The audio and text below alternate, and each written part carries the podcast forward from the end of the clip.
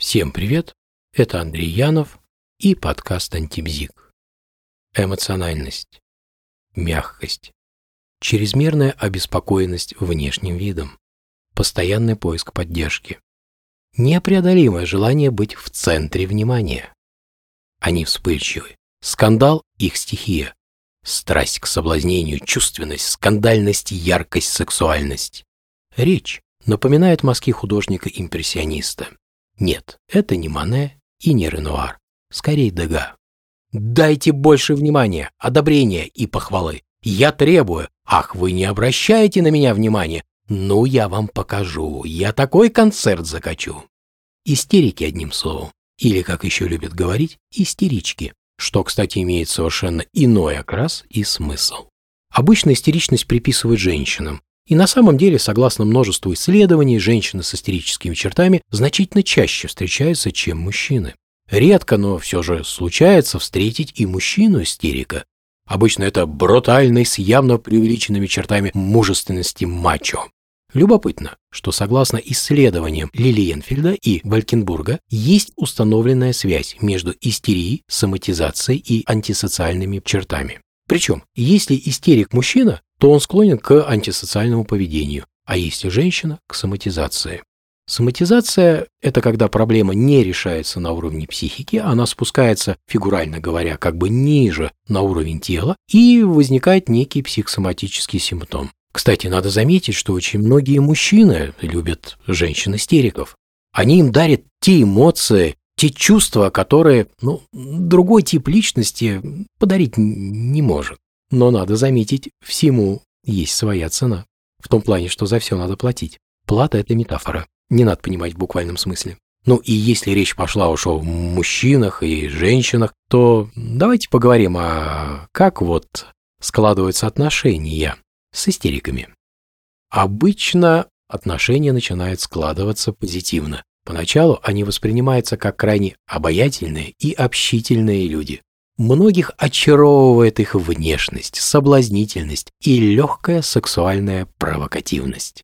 Они очень мягкие, нежные, чувственные, но все же после общения остается какое-то ощущение, что чего-то явно не хватает. Сразу сложно сказать, чего именно недостает, но это ощущение не покидает. Со временем начинает приходить понимание, что эмоции яркие и сильные, но как будто поверхностные. И по этой причине создается впечатление некой театральности и наигранности. Когда отношения становятся ближе, картина немного меняется. Все больше начинает замечаться тщеславие, и уже явно бросается в глаза поверхностность, и отчетливо становится видна незрелость и эгоцентричность. На первый план начинает выходить требовательность и непримиримость с отказами. Возникают ссоры, капризы, скандалы. Все больше начинает замечаться различные хитрости и манипуляции, которые направлены на получение внимания.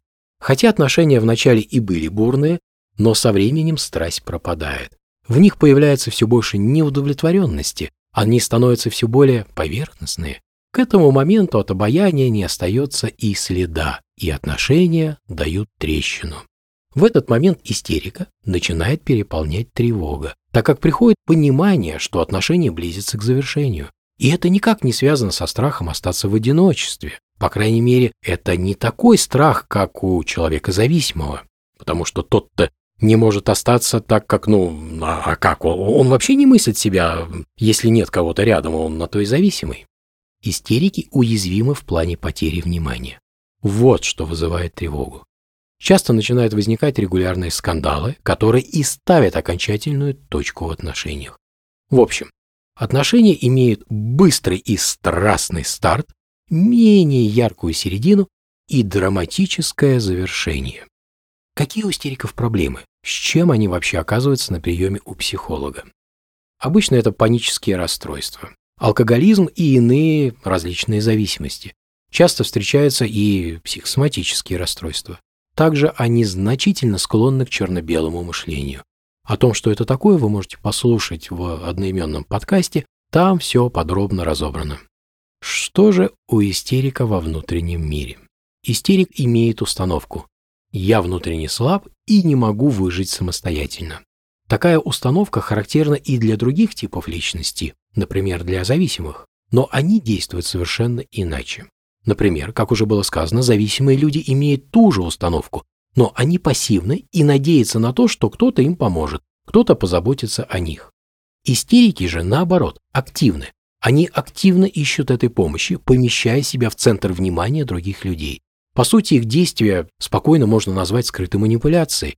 Они расчетливы и прагматичны. Их цель – найти способ заставить других людей заботиться о них.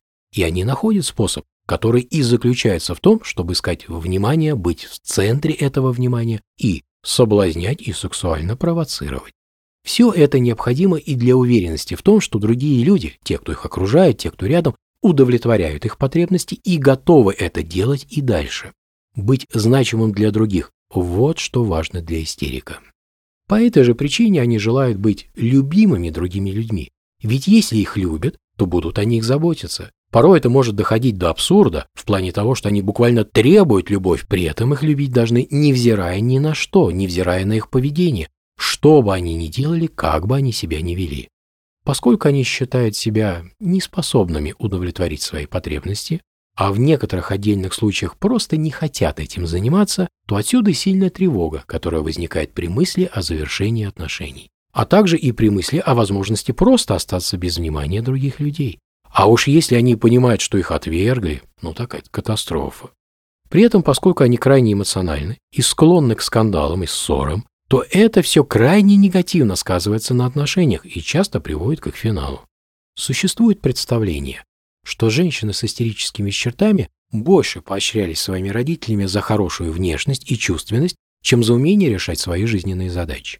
В то время как мужчины с истерическими чертами в большей степени поощрялись за свою мускулинность и брутальность, силу и львиный нрав, но не за компетентность и способность, опять же, решать свои жизненные задачи. При этом, что очень важно, такие мужчины скорее играют роль брутального самца, чем таковым на самом деле является, так как именно за исполнение роли их и поощряли в детстве, а не за реальное решение задач и не за реальное преодоление жизненных сложностей.